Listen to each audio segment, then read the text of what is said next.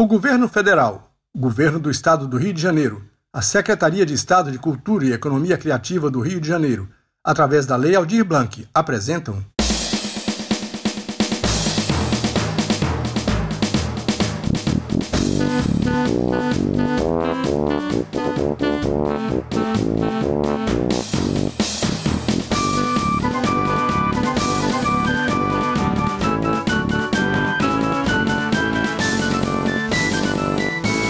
A fabulosa história de Melão City, baseado numa lenda do Afeganistão, com Marcos Caetano Ribas, Elisar, Boris Ribas e Paulo Brandão. Desenho sonoro do Brand Studio. Olá, pessoal. Meu nome é Marcos Caetano Ribas e eu sou do grupo Contadores de Histórias de Paraty. Vou contar para vocês hoje um antigo conto tradicional de um país do Oriente chamado Afeganistão. Depois, vocês podem dar uma olhadinha na internet para descobrir onde ele fica. Essa lenda conta a história de uma terra muito distante, onde tinha um rei que era alto, esbelto e se achava o máximo. Na verdade, ele se achava tão incrível que, quando foi coroado rei, resolveu mudar seu nome, que era Adalberto, para Máximos. Mas para evitar que algumas pessoas estranhassem esse novo nome, ele resolveu se chamar Máximos Adalbertos. E como os reis geralmente costumam ter um monte de nomes, ele decidiu que finalmente seu nome seria Máximos Adalbertos, Nicodemos, Epicênios, Firminos, autocêntricos, de Ludovicos e Ludovicos. Este rei morava na capital do país, numa cidade que naquele tempo se chamava Guru Chamusco. Mais tarde, a cidade mudou de nome e hoje em dia é conhecida como Melão City. A história que eu vou contar para vocês explica por que ela passou a ter este nome tão diferente. Tudo começou no dia em que ele resolveu dar uma ordem para que fosse construído um Arco do Triunfo, para que ele próprio, o rei Máximos, Adalbertus, Nicodemos, Epicemos, Filirminos, etc., etc. e etc., pudesse atravessá-lo com toda a pompa nos dias de glória, provocando assim, disse ele, a própria e desejável edificação da multitude. Arcos do triunfo, normalmente, são construídos para celebrar algum ato de coragem, ato de bravura. Geralmente, quando o país vence uma batalha contra algum inimigo invasor ou alguma coisa assim. Pois é, meus amigos. Como o país estava em paz e nada disso tinha acontecido, ninguém entendeu nada daquela ordem, mas foram, com grande esforço e sacrifício, fazer o tal arco na praça principal da cidade. Afinal, era uma ordem do rei. Quando ficou pronto, o rei organizou uma festa de inauguração, para a qual convidou toda a população da cidade.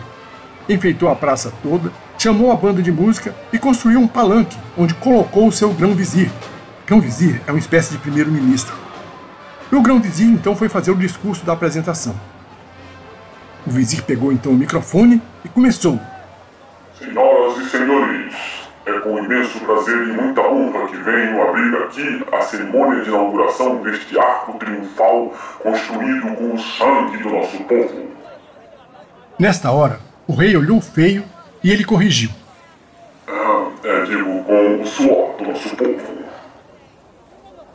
Mas o rei tornou a olhar feio, e ele olhou de volta como quem pede aprovação, e continuou. É, com o amor do nosso povo?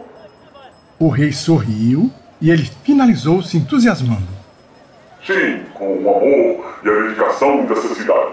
Agora pedimos a todos uma máxima atenção e a devida reverência para que Sua Majestade possa proceder à cerimônia de inauguração.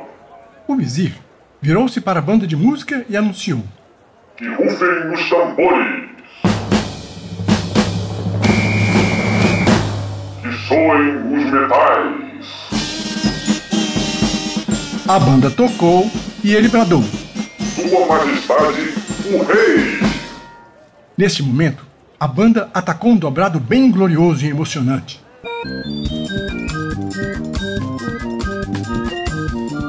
As pessoas que estavam na praça começaram a fazer reverências e a exclamar: Ah! Oh! Ah! Oh! Até que um começou a dizer: Uh! Mas aí os guardas olharam feio e ele parou. Uh, uh. Então o rei cruzou a praça andando pausadamente para passar por debaixo do arco pela primeira vez. Pouco antes de passar, o rei fez uma pausa. A banda parou a música, rufou outra vez os tambores, criando um certo suspense.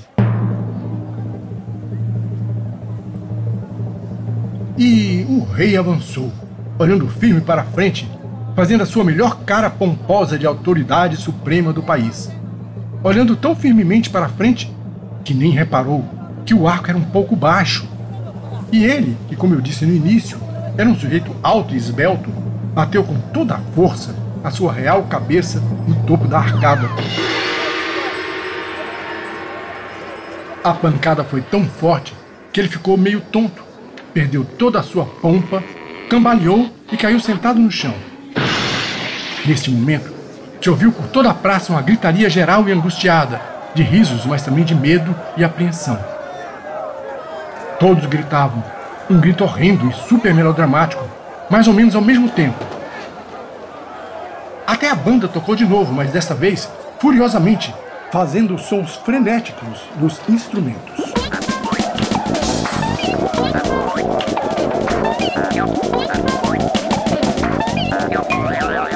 O rei ficou furioso. Levantou-se e voltou até debaixo do palanque, pisando forte no chão. Chamou o grão-vizir, que se abaixou para ouvir, e cochichou alguma coisa no ouvido dele. O grão-vizir pegou outra vez o microfone e falou aflito e solene. Senhoras e senhores, atenção, atenção, por favor. Atenção! É com profundo pesar que venho informar a vossas senhorias que, em vista do nefando acidente que acaba de acontecer, no qual, como todos viram, Sua Majestade chocou sua real cabeça contra o topo deste abominável arco, ficam suspensas as cerimônias de inauguração. Desapontados, todos disseram. E outras exclamações semelhantes. Frustrados, todos conversavam entre si, comentando o incidente e formando na praça um burburinho geral. Neste momento, o rei subiu para o palanque, apontou para o microfone nas mãos do grão-vizir e olhou feio. Um pouco nervoso, o grão-vizir foi até a beira do palanque e começou a gritar para o povo: Silêncio! Silêncio! Silêncio, por favor! As pessoas foram parando de falar e ele continuou: Sua Majestade o Rei aqui presente, justamente indignado com tamanha afronta à sua real pessoa, decretou que padeçam neste momento de morte natural, na forca, todos os operários que participaram da construção deste arco. E aí, o rei gritou: Tragam os operários! Imediatamente começou uma gritaria geral de protesto, todos reclamando ao mesmo tempo que não, que não podia ser, que, que não tinha cabimento, e mais isso e mais aquilo. Então, o rei fez um gesto com a mão, dizendo: Parem! E disse no microfone: Senhores operários, os senhores têm alguma coisa a dizer em sua defesa? Alguns dos operários que estavam na praça conseguiram chegar perto do palanque e falaram uma coisa para o rei, que ouviu e disse: Muito bem, muito bem. Entendi. Faz sentido.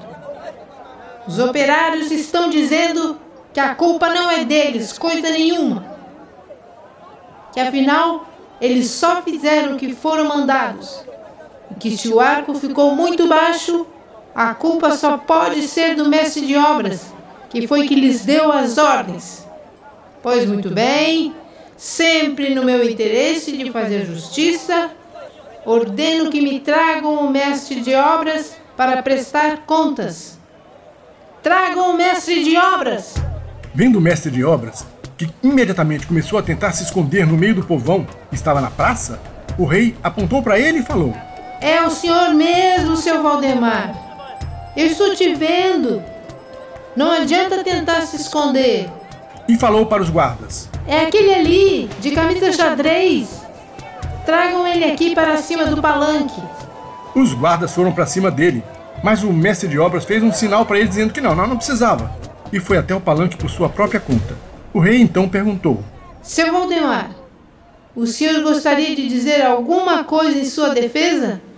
Aflitíssimo e angustiado, com medo da forca, seu Valdemar disse em tom bajulador: Não, não, não, não, não, Sua Majestade, digníssimo, grandíssimo imperador. A culpa não pode cair sobre a minha pobre cabeça. Tudo que eu fiz foi seguir as ordens do senhor arquiteto, meu chefe e autor de todos os projetos. Sim, senhor, sim, senhor. Ouvindo isso, o rei disse: Bem, senhoras e senhores, Diante desse fato incontestável, ordeno que venha à minha presença o arquiteto real. Que venha o arquiteto real! O arquiteto real, um homem mais pomposo, de família nobre, coisa e tal, foi até o palanque e o rei falou: Muito bem, senhor arquiteto. Faça a sua defesa. Fazendo mil reverências e outros salamaleques, o arquiteto disse: Meus respeitos, minhas reverências, minhas humildes saudações a Vossa Alteza. Mas, sem faltar com o respeito que dedico a Vossa Augusta Majestade, gostaria de lembrar, entretanto, que, depois que eu entreguei os planos de construção do arco, Vossa Majestade introduziu nele, de próprio punho, algumas alterações e que a culpa, se Vossa Majestade me permite opinar, não deveria recair somente sobre a minha cabeça. O povo ficou por alguns segundos em silêncio na praça tentando entender essas afirmações. Mas logo começou um burburinho que foi ficando cada vez mais forte e tomando um tom meio violento. Antes que as pessoas começassem a achar que a culpa era dele, e antes que as coisas se complicassem demais, o rei não titubeou um segundo. Bateu o pé e, de cabeça erguida, proclamou: Convoquem à minha presença o mais sábio dos meus súditos. E o sábio, o homem mais velho da cidade, foi trazido à sua presença. O rei, então, perguntou para o sábio qual seria a solução para tão grave problema. E o sábio, sem pensar duas vezes, respondeu: Ora, ora, ora. Vejam vocês. Quem bateu na cabeça de Vossa Majestade não foi o arco? Então, enforquem o arco, ora. Veja você. Ditas essas nobres palavras, o sábio coitado, tão velho, morreu.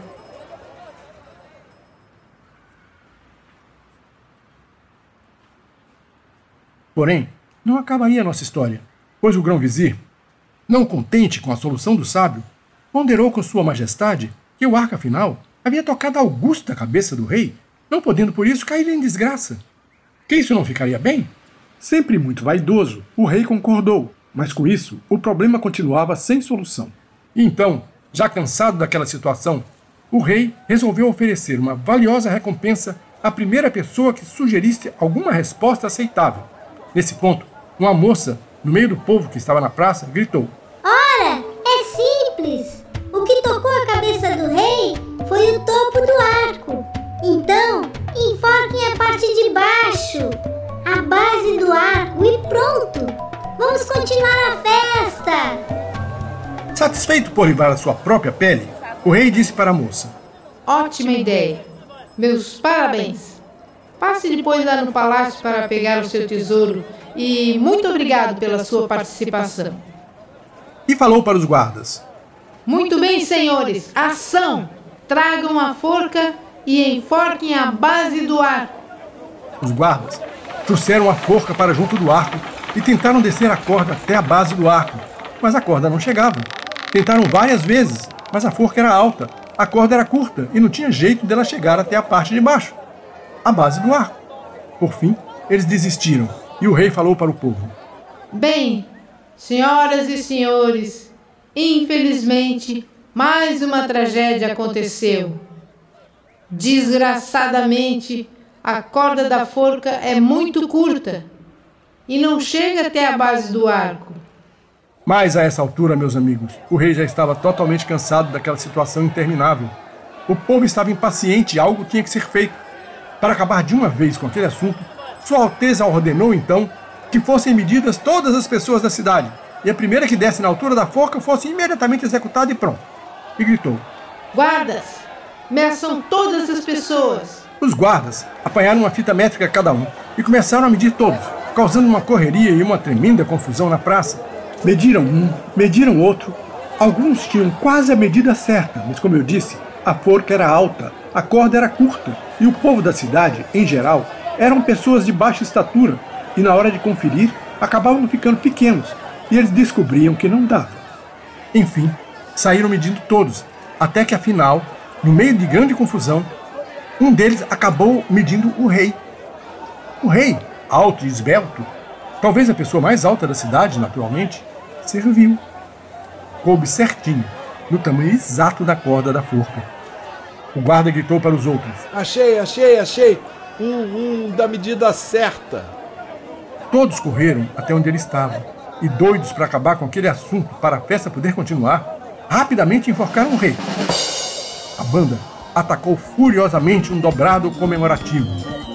Foguetes, gritos, salvas, vivas, até que o grão-vizir interrompeu tudo e disse: Senhores, silêncio! Silêncio, por favor, silêncio! E ele pegou o microfone e repetiu até conseguir parar o barulho da festa e falou meio tristemente: Senhoras e senhores, no nosso entusiasmo, na nossa euforia, enforcamos o rei. O rei morreu! E o povo respondeu em coro: Viva o rei! E ele falou para o povo: O costume desta cidade manda que, morto o rei, um novo seja escolhido pelo primeiro passante que cruzar os portões da entrada da cidade. E assim será feito. Todos correram para a entrada da cidade para ver quem iria entrar. Acontece que a primeira pessoa que entrou foi um louco, um andarilho, um pobre doente mental que estava tentando chegar para a festa e que tinha mania de melão. Tinha a mente atrapalhada e para tudo que lhe perguntavam dava sempre a mesma resposta: um melão. Como é seu nome? Um melão. De onde você veio? Um melão. Quem é seu pai? Um melão. Quantos anos você tem? Um melão. Quem deve ser o novo rei da cidade? Um melão. E aí, bem, o melão foi coroado. A cidade de Guru Chamusco passou a ter como rei nada mais nada menos do que um melão. E acabou ganhando com isso o interessante nome de Melão City. O povo da cidade, porém, não parecia se incomodar. Muito pelo contrário, eles se diziam muito contentes com o novo rei. Afinal, ele não se metia nas suas coisas. Deixava que eles conduzissem as suas vidas como lhes parecesse melhor. Nunca lhes mandavam construir arcos absurdos, e ainda por cima, como nunca tinha manifestado o desejo de ser outra coisa, ficou para sempre sendo Sua Majestade o Rei Melão. E assim, meus amigos, entrou pelo pé do pinto, saiu pelo pé do pato, e aqui termina a nossa história. Se você estiver em casa e tiver aí na geladeira um delicioso melão geladinho e madurinho, corta e coma um pedaço. E vamos todos festejar a coroação de Sua Majestade, o Rei Melão I, o Saboroso. Pois é, a história acabou, mas a festa continua.